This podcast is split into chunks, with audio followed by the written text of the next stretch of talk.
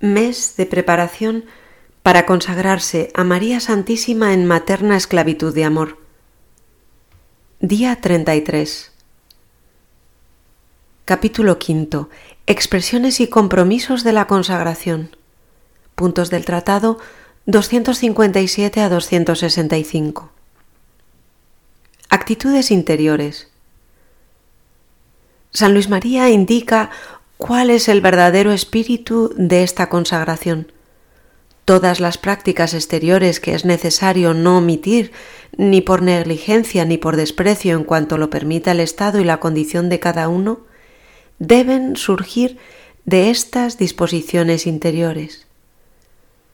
Primero, todo por medio de María, obrar según el Espíritu de María.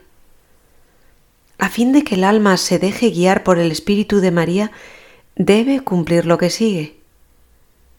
Antes de las obras, por ejemplo, antes de la meditación, de la celebración o participación de la Santa Misa, antes de la comunión, es necesario renunciar al espíritu propio, al propio modo de ver y querer, porque las tinieblas del espíritu y la malicia de la voluntad son tales que si las sigues por excelentes que te parezcan, obstaculizarán al Santo Espíritu de María. Además, es necesario que te entregues al Espíritu de María para ser movilizado y conducido por Él de la manera que ella quiera. Debes abandonarte en sus manos virginales, como la herramienta en manos del obrero, como el laúd en manos de un tañedor.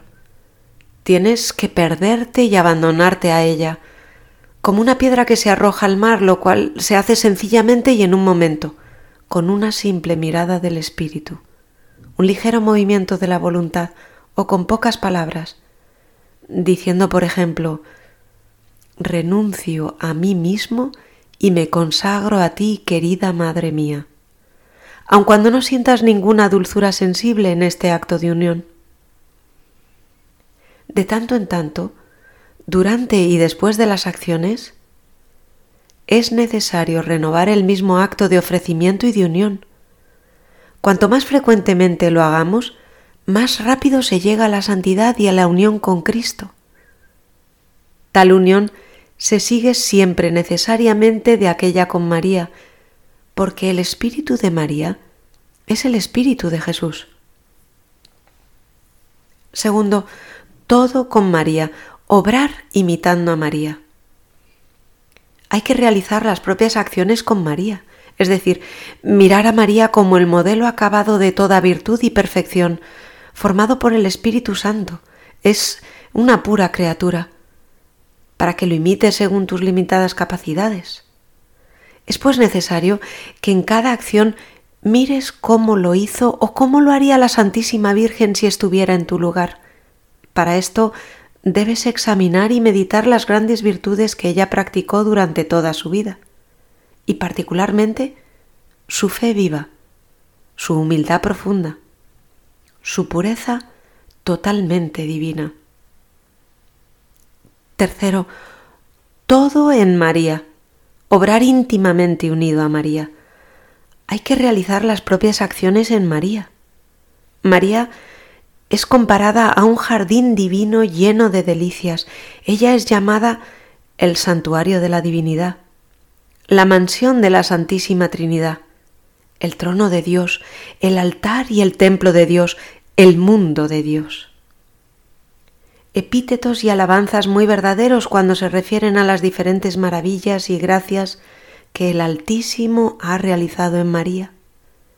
San Luis María nos invita a sumergirnos en este lugar santo y divino, lugar excelso y santo, custodiado ya no por un querubín como el antiguo paraíso terrenal, sino por el mismo Espíritu Santo que ha tomado posesión de él y dice un jardín cercado es mi hermana, mi esposa, huerto cerrado, manantial bien guardado. María es jardín cerrado. María es manantial sellado.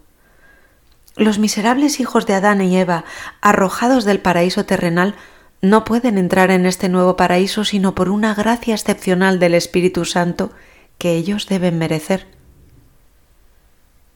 después de haber obtenido mediante la fidelidad esta gracia insigne, es necesario permanecer en el corazón de María con alegría, descansar allí en paz, apoyarse en él confiadamente, ocultarse allí con seguridad y perderse en él sin reserva. Cuarto, todo para María, obrar al servicio de María. Finalmente hay que hacerlo todo para María. Esto significa realizar todo para ella como lo harían el criado, el siervo y el esclavo respecto a su patrón. Una vez más, San Luis María pone en claro no que la tomes por fin último de tus servicios, que lo es Jesucristo, sino como fin próximo, ambiente misterioso y camino fácil para llegar a Él. Necesitas actuar como el buen siervo y esclavo, es decir, que apoyado en su protección, emprendas y realices grandes empresas por esta augusta soberana. En concreto, debes defender sus privilegios cuando se los disputan, defender su gloria cuando se la ataca, atraer en todo lo posible a todo el mundo a su servicio y a esta verdadera y sólida devoción. Hablar y alzarte contra quienes abusan de su devoción y al mismo tiempo establecer en el mundo esta verdadera devoción y no esperar recompensa de este humilde servicio, sino el honor de pertenecer a tan noble princesa y la dicha de vivir por medio de ella unido a Jesús, su Hijo, con lazo indisoluble en el tiempo y en la eternidad.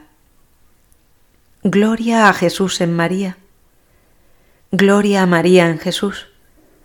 Gloria solo a Dios.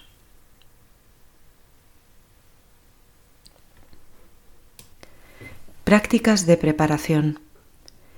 En esta semana San Luis María nos manda hacer el propósito de conocer a Jesucristo, repitiendo durante la jornada la oración de San Agustín, Señor, que yo te conozca. Seguiremos los consejos que San Luis María enseña acerca de cómo vivir la consagración en la Santa Comunión, en los puntos del tratado 266 a 273.